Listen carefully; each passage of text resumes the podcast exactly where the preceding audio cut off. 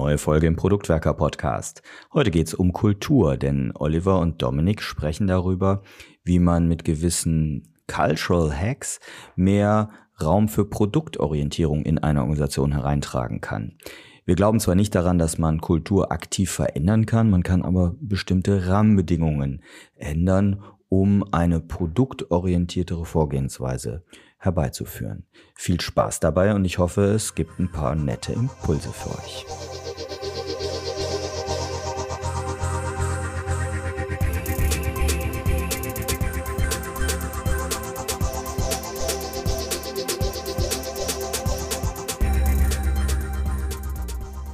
Wir haben an dieser Stelle schon häufiger auch von etwas gesprochen, das wir Kontext nennen. Wenn wir als Product Owner, Product Leader, Product Manager wirken, dann eben nicht im luftleeren Raum, sondern innerhalb eines Kontextes. Oder, wie man es manchmal etwas nervig sagt, es kommt drauf an. Heute wollen wir uns aber einen ganz besonderen Anteil dieses Kontextes widmen, nämlich der Kultur einer Organisation. Und damit ich kein sinnloses Selbstgespräch führe, sondern in einen guten Austausch gerate, habe ich Olli an meiner Seite. Hallo Olli. Hi Dominik. Ich habe schon gesagt, ich möchte heute über das Thema Kultur sprechen. Und das kommt so ein bisschen daher, dass eine ganz spezielle Technik oder eine Art, wie man Kultur verändern kann, äh, vor einiger Zeit, das ist schon eine ganze Weile her, irgendwie über mehrere Kanäle bei mir aufgeschlagen ist, die ich mir dann mal angeguckt habe. Es geht um Culture Hacks, also tatsächlich äh, das, was wir auch so kennen als die Alltags-Hacks, die Life-Hacks und so weiter, nur eben für Kultur. Und da dachte ich, sprechen wir heute mal ein bisschen drüber. Warum haben wir uns denn die Kultur ausgesucht? Also ich nehme an, du redest von Kulturen von Organisationen. Ja, genau. Also im Kern, der eine oder andere weiß es ja auch, ich mache auch ein bisschen Forschung im Bereich Kompetenzforschung oder ich forsche im Bereich Kompetenzen von Organisationen. Und dazu gehört eben auch, dass man sich überlegt, wenn wir eine Organisation befähigen wollen, bestimmte Sachen erfolgreicher machen zu können, dann ist am Ende tatsächlich eine der Dimensionen, die wir für Organisationsentwicklung haben, die Kultur. Warum? Weil die Kultur in der Form und Weise, wie wir sie halt meistens haben, eine Art Betriebssystem darstellt. Immer dann, wenn wir keinen Prozess dafür haben, dann, wenn wir keinen Regel dafür haben, also keine formellen Strukturen für irgendetwas haben, kommt eben so ein Thema wie Kultur ganz schnell irgendwie auf die Agenda, weil das so die Art und Weise ist, wie wir auch einfach im informellen, aber eben auch losgelöst von Prozessen miteinander umgehen und auch miteinander zusammenarbeiten. Es gibt da draußen ja auch den ein oder anderen Kollegen, der in Scrum-Trainings immer und immer wieder erwähnt, dass zum Beispiel die Einführung vom Scrum-Framework auch nicht einfach nur die Einführung eines neuen Prozesses ist, sondern eigentlich, wie du es auch formuliert hast, ein neues Betriebssystem für die gesamte Organisation darstellt. Wenn ich es denn ernst nehme oder wenn ich wirklich im Sinne von Scrum drüber nachdenke, und das ist etwas, was auch häufig, glaube ich, viel zu kurz gedacht ist. Ne? Also wir haben auch einen kulturellen oder einen Werte oder wie auch immer du nennst Aspekt und damit aber auch in der Arbeit von uns als Product Ownern oder als Produktmanagern. Ja, und ich glaube, da muss man auch so ein bisschen aufpassen. Die Einführung von Scrum ist tatsächlich ja von den meisten erstmal also ein bisschen als eine Prozessveränderung gesehen, einfach weil dann natürlich irgendwie ein Ablauf beschrieben ist, aber dass da mehr dazu gehört, ist uns so ein bisschen auch durch die Praxis einfach auch klar, weil damit das Ganze funktionieren kann, musst du halt auch Sachen wie Einstellungen und so weiter irgendwo ändern. Ja, und nicht nur als Prozess, sondern meistens auch einfach nur als Entwicklungsprozess, also als Umsetzung, das Bauen, also das Delivern. Und wir haben hier an der einen oder anderen Stelle ja auch schon häufig darauf hingewiesen, dass wir eine Sichtweise vertreten, die weit über das hinausgeht. Und natürlich stößt du dann auch an die Organisation und auch an die Kultur der Organisation. Und vielleicht lass uns einfach mal überlegen, wie wir denn Veränderungen, vielleicht auch aus unseren Product Owner oder Produktrollen, an der Kultur der Organisation bewerkstelligen können. Weil meine Erfahrung ist, dass Veränderungen immer sehr schwer zu bewerkstelligen sind. Ja, also gerade, gerade im Bereich Kultur, glaube ich, ist das nochmal, nochmal extra zu unterstreichen, weil wir gerade auch so in Organisationen, die ja soziale Systeme sind, einfach verschiedene Werte haben, die da gelebt werden. Und wenn wir da beispielsweise irgendwie rangehen wollen, das geht eben nicht von heute auf morgen. Das eigentlich Sinnvolle von Organisationen ist ja auch, dass sie so Beharrungskräfte haben, dass sie bestimmte Veränderungen erstmal sogar versuchen zu vermeiden. Warum? Damit eben die Sicherheit, die Stabilität und so weiter der Organisation nicht gefährdet ist. Aber das ist so ein bisschen die Paradoxie, die wir an der Stelle haben, weil wir müssen uns an bestimmten Stellen ändern.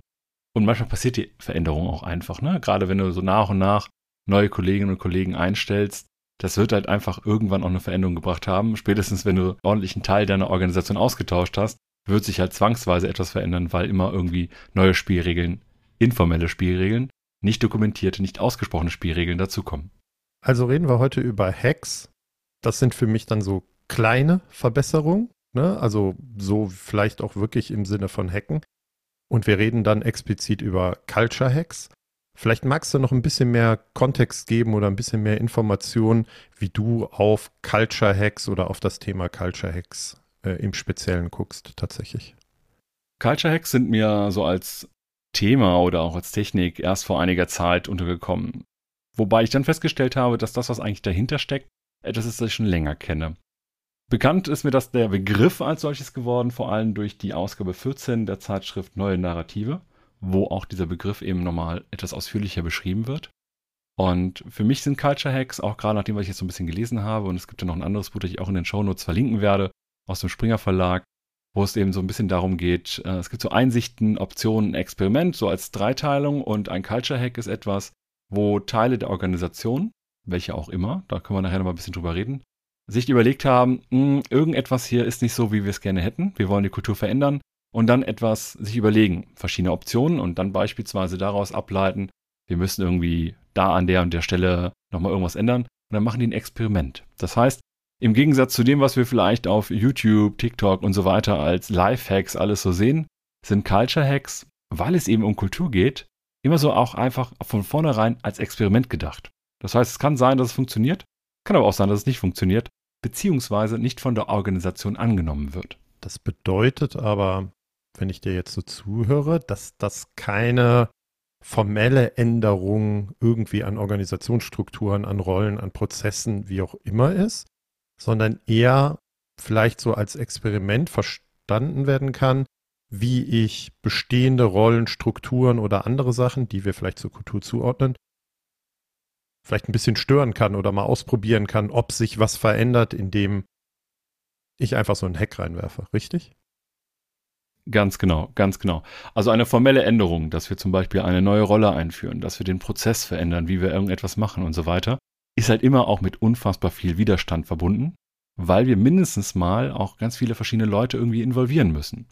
Und deswegen sind Culture Hacks ganz bewusst keine formelle Änderung, sondern wir lassen die Formalismen der Organisation mal außen vor, sondern wir machen irgendetwas, was wir machen können, auch innerhalb unseres Gestaltungsrahmens.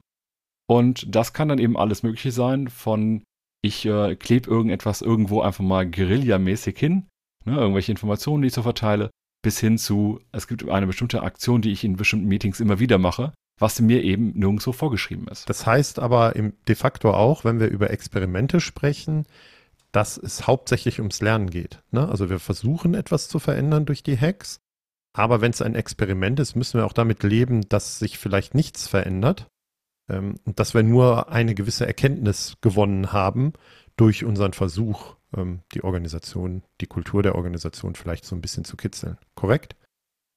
Absolut. Ich glaube tatsächlich sogar, dass die Culture Hacks, wenn wir sie durchführen, als Versuch auch vor allem eine gute Maßnahme sind, um die Organisation nochmal kennenzulernen.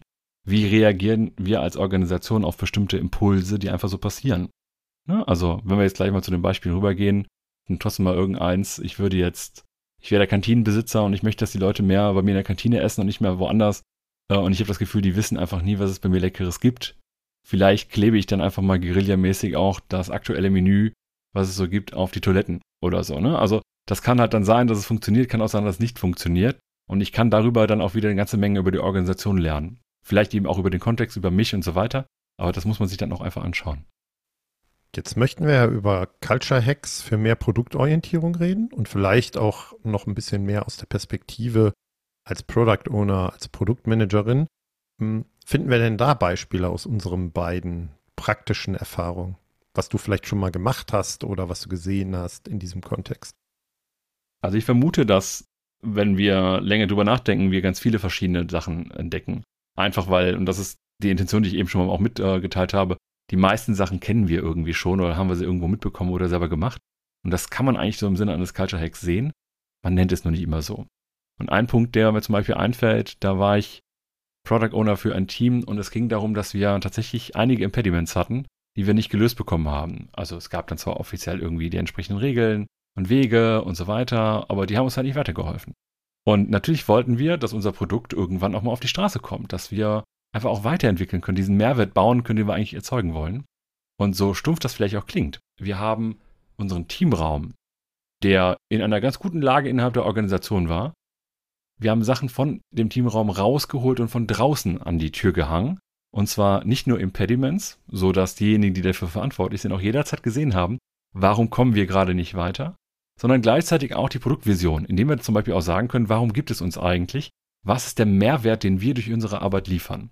Und das nicht nur im Teamraum, sondern einfach auch davor. Das vielleicht ist jetzt im Moment mehr remote arbeitet, nicht mehr ganz so hilfreich, aber zu der Zeit hat es uns sehr geholfen, Impediments voranzubringen und gleichzeitig auch Verständnis zu schaffen, warum gibt es eigentlich dieses Team und wofür ist das Produkt gut.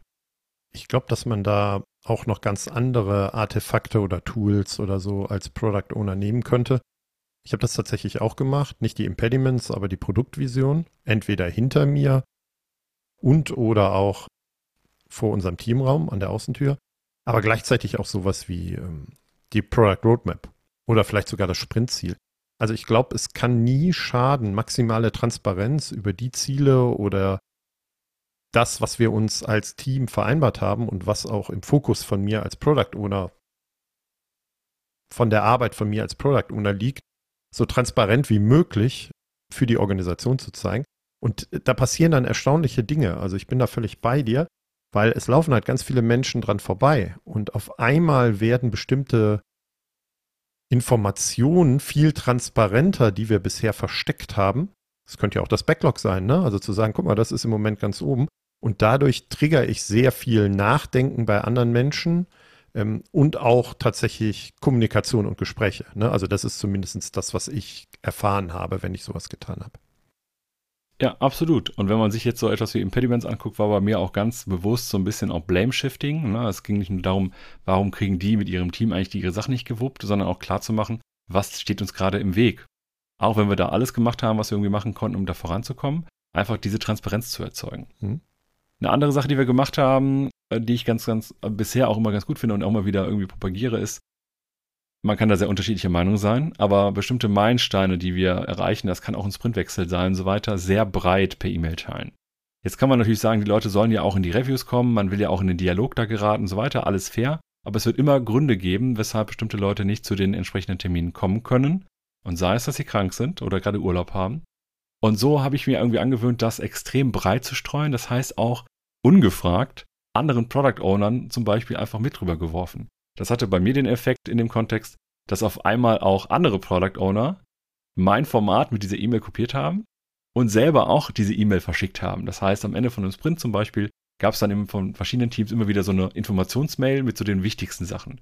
Und immer wieder natürlich auch der Einladung, komm zum Review und so weiter, damit man Sachen direkt diskutieren kann. Wenn die Einfluss haben wollen, auf was als nächstes kommt, sollen die da hinkommen. Ich würde da sogar noch einen Schritt weiter gehen. Das habe ich nämlich mal mit Teams gemacht dass man vielleicht die Meilensteine oder das aktuelle Sprintziel oder so vielleicht auch immer im Abbinder der E-Mail hat. Ne? Also es geht gar nicht explizit um so eine E-Mail, wo ich erkläre, ne, welche Meilensteine haben wir, weil da ist meine Erfahrung, dass der ein oder andere dann trotzdem nicht reinguckt, weil er vielleicht gar keine Lust hat, sich damit auseinanderzusetzen. Wenn mein Ziel aber maximale Transparenz darüber ist oder ich kriege Leute dazu, irgendwie ein bisschen drüber nachzudenken, kann ich ja auch in ganz anderen E-Mails mit ganz anderem Kontext bestimmte Informationen, vielleicht nur so zwei, drei Stichpunkte am Ende teilen und auch verteilen. Und das hat auch einen ganz interessanten Effekt, ne? Also, dass Menschen da zumindest drüber nachdenken und drüber stolpern. Absolut. Das sehe ich, das sehe ich genauso. Und ich glaube, was man, was man noch als kleinen weiteren Hack, und das ist vielleicht auch eher so ein allgemeiner Business-Life-Hack, kann man schon fast sagen, machen kann, wenn man die wichtigste Information in der E-Mail transportieren möchte. Es gibt halt, wenn wir gerade auf die Smartphones und so weiter schauen, und vielleicht guckt man eben auch, welche Smartphones im eigenen Unternehmen besonders verbreitet sind. Wenn zum Beispiel das iPhone ist, dann weiß man, dass man vielleicht so die ersten ein, zwei Sätze, die man da schreibt, die werden halt auch in der Voransicht gezeigt. Also dann, wenn ich noch nicht die E-Mail öffne, sondern einfach nur, wenn ich die Liste aller E-Mails sehe. Und dann ist vielleicht auch eben so mein wichtigster Meilenstein, der erreicht ist oder die kritischste Frage und so weiter, die packe ich halt oben rein, um dann als erstes dafür Awareness zu schaffen oder Transparenz zu schaffen. Ist aber vielleicht mehr so ein kleiner Business-Life-Hack als ein Culture-Hack. Was ich mal gemacht habe, als ich ein Team von Product Ownerinnen begleitet habe, ist, als ich auf dem Weg zum Büro war und ähm, die Product Ownerinnen auch, morgens irgendwie nur ganz kleine Links mit Wissen über Produktthemen mit ihnen geteilt habe. In einer WhatsApp-Gruppe war das, glaube ich. War bei SMS oder WhatsApp, weiß ich schon nicht mehr. Und sei es auch nur, weil ich wusste, dass heute das Thema Produktvision relevant wird, hatte ich irgendwie einen kurzen Blogartikel oder Dinge, die so grundlegende Informationen beinhalten und habe das einfach an die geschickt. Gar nicht mit der Erwartungshaltung oder formuliert, sie müssen es lesen. Aber es ist ganz spannend, was dann hinterher passiert ist, weil es gab sogar die Erwartungshaltung, macht das doch jeden Tag, ne? Also es ist total spannend. Wir sitzen irgendwie in der Bahn oder im Zug. Wir können uns eh mit den Themen beschäftigen. Und eigentlich war da meine größte Herausforderung auch aus kultureller Hinsicht, diese Mitarbeitenden dazu zu bewegen, sich mehr mit solchen Themen zu beschäftigen. Und ich habe damit einfach angefangen, es hat funktioniert, dann habe ich es halt weitergemacht. Jetzt ist so eins der Themen, was, glaube ich, am schmerzhaften ist und wo Unternehmen aus meiner Sicht kulturell ganz schlecht unterwegs sind, glaube ich, das Thema Meetings. Hast du denn da einen Hack anzubieten? Ein schöner Culture-Hack, der jetzt äh, wenig allgemein Richtung Produkt geht, äh, sondern den ich woanders erlebt habe, war, dass so Regeln für gute Meetings in den Meetingräumen auf einmal auftauchten. Also irgendwer hat einen Flipchart gemalt, auch ein sehr hübsches Flipchart, mit den guten Regeln und so weiter. Ne? Wie sorgen wir dafür, dass das Meeting für alle erfolgreicher ist? Hat das in Farbe kopiert und ihn einfach mal in einer Nacht- und Nebelaktion in jedem Meetingraum aufgehangen. Die hingen auch extrem lange da, bis sie halt teilweise wegen dem Kleber und so weiter selber runtergefallen sind. Und ich glaube, dass man das gut als Basis nehmen kann. Auf der einen Seite, wenn Meetings allgemein in den Räumen stattfinden, ist das eine super Sache, auch so etwas hinzuhängen. Aber wir können den, wir können das, glaube ich, noch ein Stückchen weiter drehen und mehr auch über unsere, über unseren Mehrwert für Product Owner und für, beziehungsweise für Produktentwicklung drehen, wenn wir zum Beispiel auch bestimmte Regeln oder Fragen oder ähnliches in die Räume reinhängen und dadurch immer wieder sichtbar machen. Ein Beispiel dafür wäre, ich hänge irgendetwas auf, wo die Frage draufsteht, welchen Wert bringt es den Menschen, die unser Produkt benutzen? Oder warum soll Name der Person hier einfügen, dafür bezahlen oder keine Ahnung was. Ne? Also solche Sachen könnten wir zum Beispiel mit reinbringen, damit die einfach immer sichtbar sind. Eine Alternative dazu findet sich auch zum Beispiel, indem man irgendwelche Artefakte nimmt, um sich in die Nutzerperspektive reinzubringen. Keine Ahnung, vielleicht liegen irgendwo so Einwegbrillen rum, um die Nutzerbrille aufzusetzen. Ja, oder ein Hut, um die den Hut des Nutzers aufzusetzen, irgendwie so etwas halt, ne? Das kann man auch machen, aber ich glaube erstmal so Meetingräume dafür irgendwie zu instrumentalisieren, dass da auch Kultur eben anders passiert, indem man Regeln aufhängt, indem man Artefakte ausstellt, indem man irgendetwas macht. Und das könnte ja zum Beispiel auch ein Post-it sein, den ich auf irgendwelche Stühle draufklebe und sage, das ist mein Platzhalter für die Menschen, die unser Produkt benutzen. Ja, ich glaube, dass das so auch aus dem Amazon-Universum kommt. Ne? Da bleibt immer ein Stuhl frei und das ist da für den Nutzer oder aus Kundensicht Finde ich auch ganz spannend. Ich würde auch noch ein Hack für Meetings, vielleicht auch Scrum-Events reinwerfen, den ich versucht habe, häufig zu platzieren. Manchmal fliegt er mir um die Ohren, manchmal nicht. Dass ich nach der Hälfte der Zeit des Meetings frage, ob das jetzt noch Wert hat, weiter zu diskutieren. Also einfach ganz konstant und konsequent. Weil in meiner Erfahrung häufig Meetings dann für so eine Stunde oder Events angesetzt sind, vielleicht Scrum-Events für anderthalb Stunden wir aber vielleicht nach der Hälfte der Zeit, auch in so einem Refinement oder in einem Planning merken, es reicht eigentlich jetzt schon. Ne? Also der Zeitinvest im Verhältnis zu dem, was wir an Wert geschaffen haben, ist in einem guten Verhältnis. Aber wenn wir jetzt noch eine halbe Stunde weiterreden, kippt das in die andere Richtung. Und am Anfang haben mich das Team und andere Menschen sehr verdattert angeguckt. Und irgendwann sind sie darauf eingestiegen und wir haben halt erkannt, äh, dass sich darüber auch so ein bisschen diese Meetingqualität veränderte. Ne? Also, dass auch Menschen angefangen haben, in Outlook nur noch eine halbe Stunde als Standardzeit für die Meetings einfach einzustellen, anstatt eine Stunde. Ja, ich meine, ich stelle selber immer Termine ein für eine Stunde oder so und sage, wenn wir weniger brauchen, brauchen wir weniger. Das muss man aber halt auch noch zulassen können. Ne? Also ich glaube, wenn du halt regelmäßig fragst, brauchen, also das fühlt sich fertig an, oder gibt es noch irgendetwas, das wir jetzt, hier und heute in dieser Runde besprechen müssen? Hm. Und dann gibt es Gruppen, da funktioniert das sehr gut und andere, da fangen dann doch wieder Leute an, die gleichen Sachen zu wiederholen, die eigentlich schon gesagt worden ist. Mhm. Dann kann man vielleicht mal, wenn die Stimmung ganz gut ist, anekdotisch sagen, okay, ich merke, es wurde alles gesagt, nur noch nicht von jedem. äh, das funktioniert aber eben auch nicht überall, auch wieder ja. eine Frage der Kultur. Alles, alles gut. Und äh, du kennst aber ja trotzdem dieses Parkinson's Law, ne? Also wenn du dann trotzdem eine Stunde ja. ansetzt, dann wird dieses Meeting oder die Inhalte dieses Meeting und Event auch eine Stunde dauern. Was ich häufig sehe, zumindest auch so in größeren Versicherungen oder solchen Unternehmen, ist ein Versuch, vielleicht ist das ein Culture Hack, vielleicht nicht, Personas, Nutzer unseres Produktes irgendwie auf die Gänge zu stellen. Meistens so hochglanzmäßig und äh, toll in Pappe und als Aufsteller. Ähm, wie guckst du denn da drauf? Also Personas sind ja sowieso eines meiner Lieblingsthemen. Das weiß man, glaube ich, wenn man den Podcast hier eine Weile hört, äh, sehr schnell. Ich glaube, es gibt mehrere Möglichkeiten, das ganz gut zu machen und es ist aber immer sehr unterschiedlich, wie die Organisation das aufnimmt. Ich finde, einen Pappaufsteller kann man machen, aber ganz ehrlich, ein Flipchart oder so etwas würde auch vollkommen ausreichen, wo ich dann einfach mal eben was draufmale und dann nehme ich das eben mit und nehme das als Beispiel für die Persona. Ich kann aber auch irgendwelche größeren Karten in DIN A4 oder meinetwegen auch DIN A5 irgendwie ausdrucken und fertig machen, laminieren, gerade wenn all die Sachen eh da sind und macht das mal irgendwie schnell. Richtig große Aufsteller sind dann wieder doch irgendwo auch mit Geld und so weiter verbunden, da muss es vielleicht irgendjemand freigeben. Das ist nicht immer ganz so einfach. Gleichzeitig sehe ich so etwas wie eben Hochglanz-Personas, vor allem dann, wenn irgendeine Gruppe in der Organisation Personas unbedingt durchdrücken möchte, mhm. aber die anderen vielleicht keinen Mehrwert davon haben. Ne? Also wenn sie sagen, ja, jetzt haben wir irgendwie hier 10 Personas oder 20 Personas, was halt viel zu viel ist, und deswegen verwenden wir die nicht, weil die uns nicht helfen, Entscheidungen zu treffen. Dann muss man an anderen Stellen rangehen. Wenn die gut gemacht sind, wenn die eigentlich auch gut funktionieren würden, wenn vielleicht auch erste Teams gut damit arbeiten können, dann muss man sich die Frage stellen, wie sorge ich dafür, dass Personas immer und immer und immer wieder auch relevant und präsent sind. Und dann finde ich so einen Aufsteller oder so einen Zettel oder eine Karte oder auch meinetwegen einen Hut, wo irgendetwas mit der Persona zusammenhängendes drauf ist, das finde ich dann wieder gut. Ne? Also das kann, glaube ich, dann auch schon durchaus gut helfen. Ich glaube, mein Lieblings-Culture-Hack für Product Owner, den erwähne ich ja auch schon zum zehnten Mal in diesem Podcast, ist die Produktvision immer und immer und immer wieder und in jeder Situation zu wiederholen. Und ich habe dann häufig ein Kriterium, was ich mitgebe, wann ich damit aufhören würde, nämlich wenn alle Leute sagen, Olli, ich kann es nicht mehr hören, ich weiß jetzt, was unsere Produktvision ist. Und ich würde damit einfach mal anfangen. Ne? Also es fühlt sich zwar komisch an, aber dadurch entsteht nach meiner Erfahrung auch eine ganze Menge Veränderungen, ähm, wie man auf bestimmte Dinge guckt und das, was wir eben als Culture Hack definiert haben. Ich glaube, wenn so die Stimmung innerhalb der, der Organisation eher gut ist, ich habe als ja, Anfang 20, ne? Also ich hatte dann so einen gewissen Spruch, so, wo ich gesagt habe, ich wollte ein ganz normales Leben und dann haben irgendwie alle meine Freunde, es war, ne, ist irgendwas doofes passiert, ich so, oh, ich wollte ein ganz normales Leben und alle so zusammen mit ganz normalen Freunden. Mhm. und wenn ich anfange, so eine Produktvision immer wieder, also vor allem das Statement immer wieder zu wiederholen und irgendwann kommen meine ganzen Beteiligten in diesen Termin und sprechen einfach mit, vielleicht ja so ein bisschen schon genervt. Das ist okay, aber das wird trotzdem, das erzeugt Gemeinschaft und gleichzeitig auch so dieses gemeinsame Einschwören auf dieses Thema. Denkt dran, wir sind heute da, um und dann auf einmal reden sie irgendwie alle mit, weil sie schon alle mitreden können, weil sie schon tausendmal gehört haben. Und das finde ich eine ganz witzige Sache eigentlich. Hm.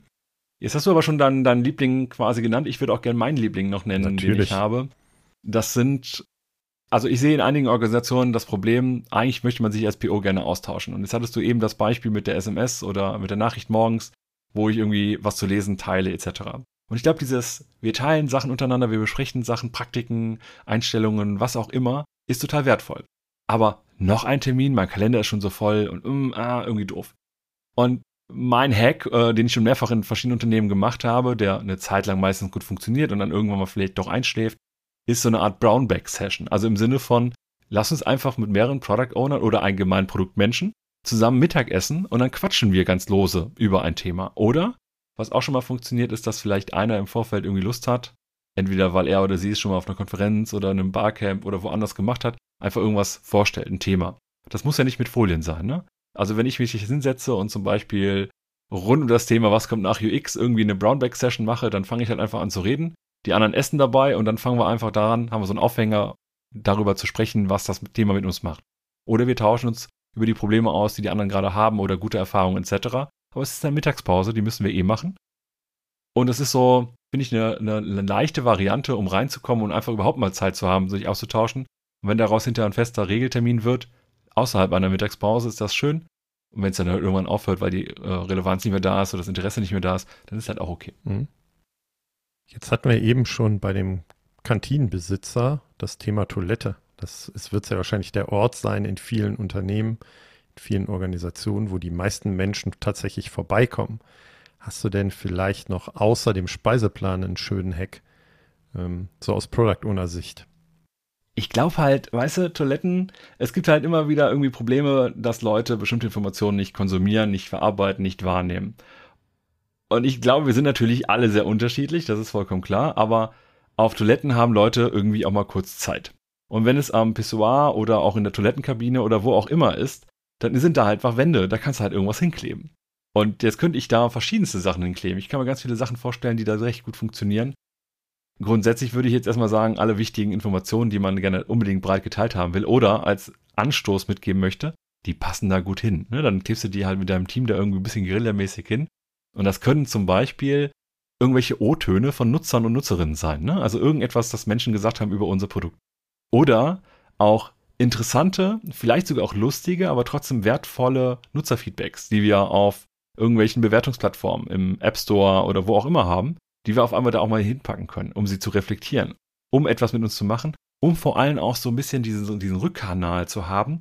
Da sind Menschen, die benutzen unser Produkt, die sind außerhalb der Organisation, die sehen wir eigentlich nicht jeden Tag, aber wir gehen halt im Regelfall jeden Tag auf Toilette. Und wenn wir da dann immer wieder daran erinnert werden, da sind nochmal Menschen da draußen, die unser Produkt nutzen, dann kann das, glaube ich, schon auch ganz viel bewirken. Aber da will ich auch noch eine Erfahrung rund um Hacks und Toiletten teilen, die ich gemacht habe. Hm, die Herausforderung, die ich sehe, also wenn ich eher da in der Organisation räumlich unterwegs bin, ist, dass das häufig auch ein Ort von Anonymität ist. Also ähm, wer da gerade in der Toilettenkabine sitzt und im Zweifel dann irgendetwas auch an Feedback gibt, also wenn ich nicht nur sehe, Nutzerkommentare sehe, sondern vielleicht auch aktiv dann irgendwas machen kann. Ne? Es gibt ja auch äh, Unternehmen, in denen ich schon war, wo man dann die Wände beschreiben kann oder so. Ne? Also auch dann sich nach und nach Feedback ansammelt.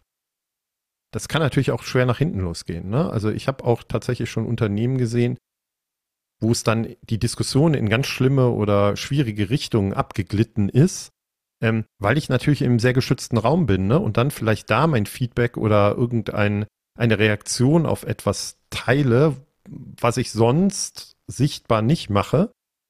Und dann kann der Culture Hack, glaube ich, schwer nach hinten losgehen. Also deswegen das nur so als Ergänzung oder, oder Warnung in Anführungsstrichen, dass man darauf aufpassen muss, noch reingeworfen. Ja, vielleicht schauen wir uns äh, an der Stelle schon mal so ein bisschen auch an, wenn wir Culture Hacks bewusst herbeiführen wollen. Ja, gerne. Dann, dann gibt es ja so verschiedene Punkte und jetzt hast du gesagt, ne, es kann auch nach hinten losgehen. Ich hatte anfangs mal gesagt, es geht so um Einsichten, ne? also welche welches Problem haben wir eigentlich, welche Optionen haben wir und dann machen wir ein Experiment. Und Experiment bedeutet auch immer, dass es scheitern kann. Hm. Und ich glaube, wir sollten uns grundsätzlich, wenn wir so etwas machen, auch Gedanken darüber machen, was sind denn die maximalen Konsequenzen, die wir haben, im negativen wie aber auch im positiven Sinne, um abzuwägen, und eine im Idealfall ja auch gute informierte Entscheidung zu treffen, machen wir es oder nicht. Hm. Ne, also ich glaube, wenn du zum Beispiel eben von mir genannt, ne, mit den Meetingregeln, die auf einmal überall hangen, wenn du das anonym machst, dann kannst du halt sagen, okay, gegen mich kann da schon mal nichts passieren. Im Worst Case werden die Dinge abgerissen. Ne, und so nach und nach. Ist es halt so. Andere Hacks, die machst du dann vielleicht, ne, du schickst irgendwie E-Mails rum, die Leute ignorieren es oder sagen, schick mir das bitte nicht mehr zu. Ist auch okay, dann passt mhm. du deinen Verteiler an. Ist vielleicht auch nicht so dramatisch. Aber sicherlich wird es halt Sachen geben, wenn du gerade auch als Product Owner oder Product Ownerin dich irgendwie sehr bold irgendwo hinstellst, ne, mit einem breiten Kreuz und so weiter und irgendwelche Sachen machst, auch einfach mal, ne, es gibt keine formellen Regeln, die dagegen sprechen, aber du machst es einfach, weil irgendwie hat das bisher keiner gemacht oder man macht das so halt nicht, dann kann das auch negative Effekte haben. Und das heißt, wir müssen uns auf der einen Seite überlegen, wo sehen wir eigentlich ein kulturelles Problem? Welche Optionen haben wir? Aber was sind auch für die, äh, welche Konsequenzen kann das Experiment haben? Mir kommt da gerade Matt LeMay in, in den Kopf und sein Buch Product Management in Practice. Und der hat da auch einen Punkt als eine der Hauptaufgaben eines Product Owners. Der hat so ein Core-Modell, ne? egal was die vier Dinge jetzt im Akronym benutzen. Und das O steht aber für äh, Organization oder für die Organisation. Und da ist so der Kernspruch für die Produktmanager und Product Owner, versuche die Regeln so zu verändern, dass es für dich zum Vorteil ist, ohne sie zu brechen. Und das fasst das, glaube ich, ganz gut zusammen. Ne? Also auch, was so mein Selbstverständnis wäre, wie ich als PO unterwegs bin und das, was wir auch gerade die ganze Zeit besprechen. Jetzt stellt sich aber die Frage, wenn ich so einen Culture Hack entwickeln will oder mir selber einen ausdenke und nicht so unsere einfach nachmachen, die wir reingeworfen haben, Wie würdest du dann tatsächlich da vorgehen? Also gäbe es da für dich gewisse Schritte, ganz konkret?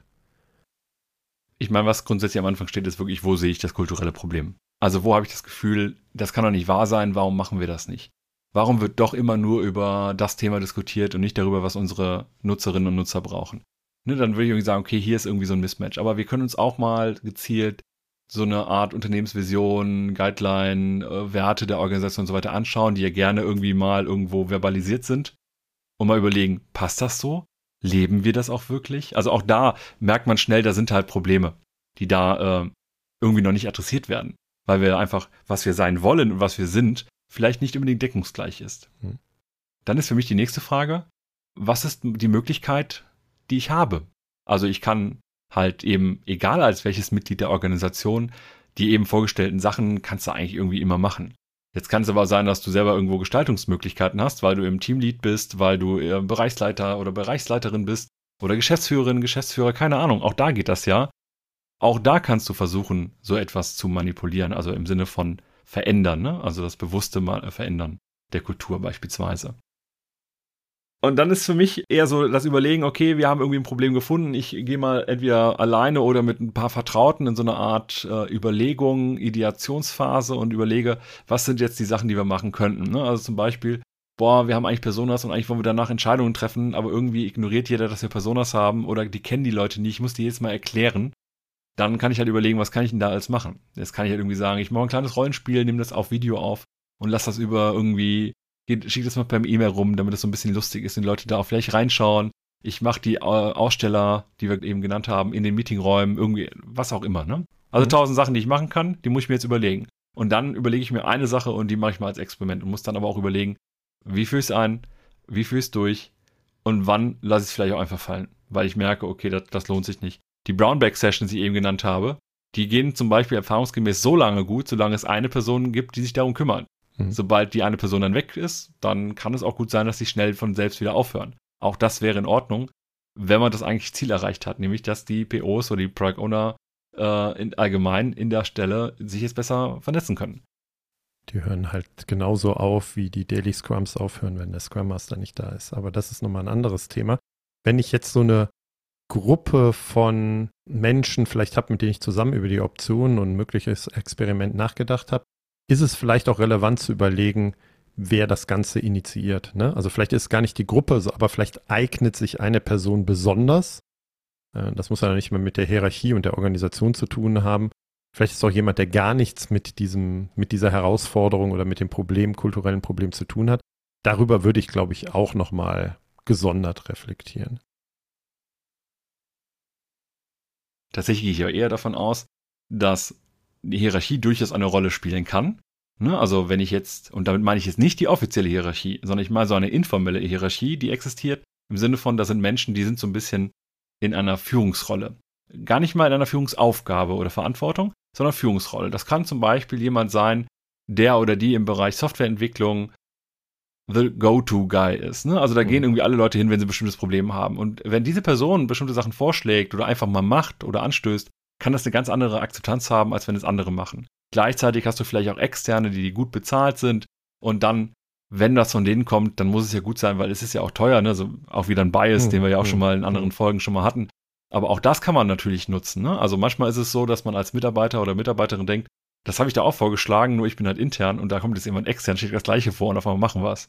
Also kann es so auch sein, dass das sinnvoll ist, den Ruf oder auch die Anerkennung, die eine Person schon hat, zu nutzen, um einen Hack durchzuführen. Gibt es einen besonders guten Zeitpunkt für solche Culture Hacks? Also irgendwas, was das auszeichnet, dass ich einen guten Zeitpunkt wähle, um möglichst erfolgreich damit zu sein? Also ich glaube, in der Situation, wo die Schmerzen durch das Nicht-Übereinstimmen der Kultur mit dem, was wir eigentlich bräuchten, sichtbar werden. Wenn diese Schmerzen sichtbar werden, dann ist wahrscheinlich der beste Moment, eine solche Veränderung überhaupt anzustoßen, weil Veränderungen in der Regel nur dann passieren, wenn sie auf irgendeinen fruchtbaren Boden fallen und fruchtbarer Boden ist. Ich kann Schmerz vermeiden, ich kann irgendwie Lustgewinn steigern, also gibt es vielleicht auch irgendetwas, das mich gerade fördert, äh, da irgendwie besser zu leben. Und das ist, glaube ich, auch ein guter Punkt.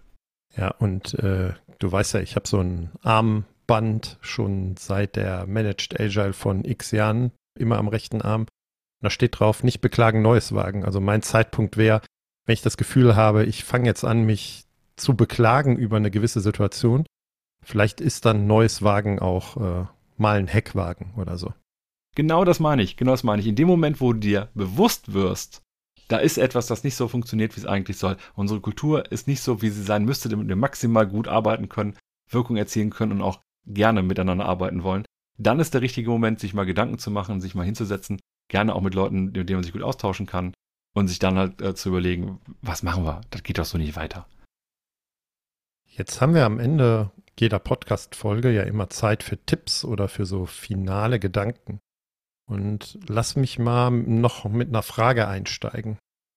Kulturelle Veränderung oder Arbeit an der Organisation ist doch eigentlich Aufgabe des Scrum Masters. Ne? Also warum sprechen wir aus deiner Sicht auch hier aus äh, in einem Product Owner Podcast oder in einem Produktmanagement Podcast genau über diese Themen? Culture Hacks sind halt bewusst ein, eine, eine Sache, die eigentlich jeder machen kann. Unabhängig von der Rolle, unabhängig von der Position, unabhängig von der Verantwortung. Und daher ist es natürlich so, ja, der Scrum Master oder die Scrum Masterin soll an bestimmten Stellen auch Sachen verändern. Dafür ist die Person auch da. Gleichzeitig sind wir halt alle im gleichen Boot.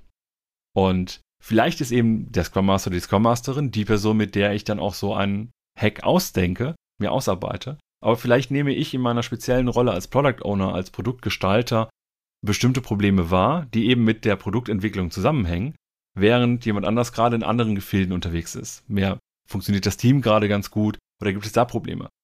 Ich will das jetzt nicht klein oder groß reden, ne? das ist gar nicht mein Punkt, sondern es geht mir mehr darum, Menschen haben unterschiedliche Perspektiven und es kann genauso gut sein, dass das vom Scrum Master oder Scrum Masterin kommt, als auch von uns als Product Owner. Das Entscheidende ist letztendlich, wollen wir eine Kultur haben, die mehr in Richtung Produkt und Nutzer und so weiter orientiert ist, also ausgerichtet ist? Wenn ja, welche Möglichkeiten haben wir, das zu verändern? Und wir haben die großen Möglichkeiten, die immer viel Widerstand erzeugen. Und wir haben die kleinen Möglichkeiten im Sinne der Culture Hacks. Und dann können wir sie genauso gut als Product Owner, als auch als Teammitglied, als auch als Scrum Master machen. Bin ich völlig dabei. Ähm, ich sehe auch viele Veränderungen, die eine Scrum Masterin macht, eher als eine formale Änderung an. Ne? Also es ändert tatsächlich unsere Spielregeln auf unserem Spielfeld und wir vereinbaren sie explizit. Die Frage war auch gar nicht so gestellt, dass wir da gar nicht als Product Owner unterwegs sein sollten. Aber ich könnte mir vorstellen, dass der ein oder andere Hörer das im Hinterkopf hatte. Deswegen wollte ich es nochmal explizit machen.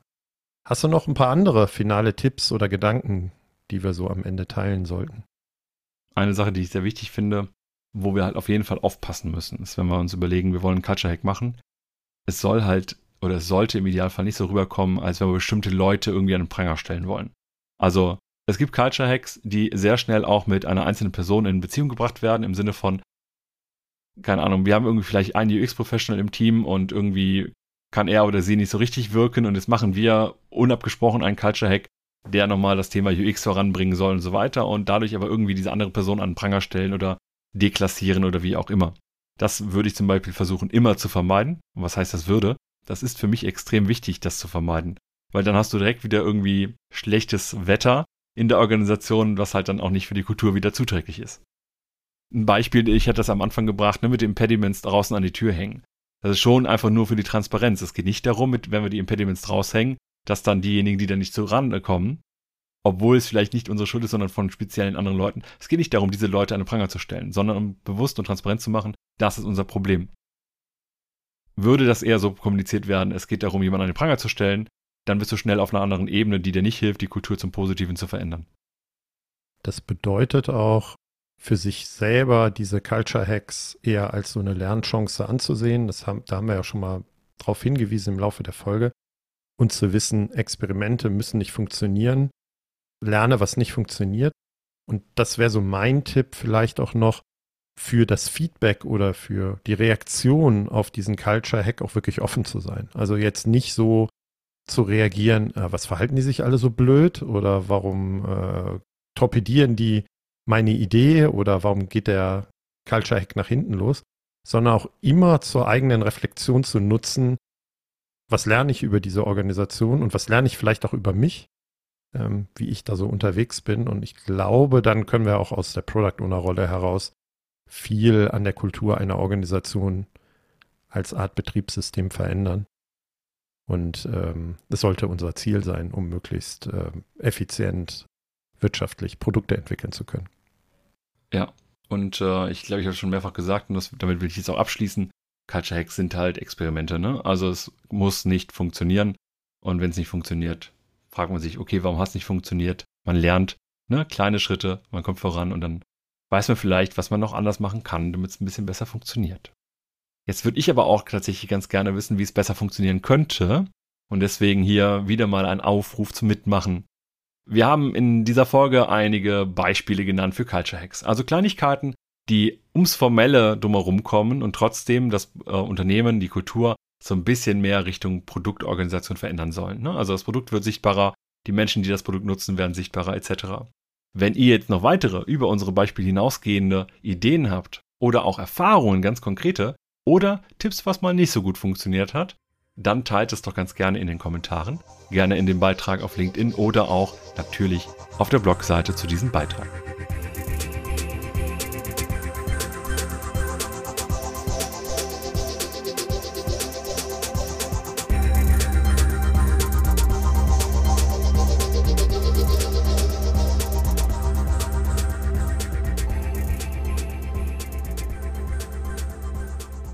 Wir hoffen, dass euch diese Folge gefallen hat und dass ihr den ein oder anderen Impuls daraus mitnehmen konntet. Damit wir euch künftig direkt informieren und zu unseren Live-Events Einladungen schicken können, meldet euch doch auf unserer Website zu unserem E-Mail-Service an. Einfach auf produktwerker.de kurz im Formular Name und E-Mail-Adresse hinterlassen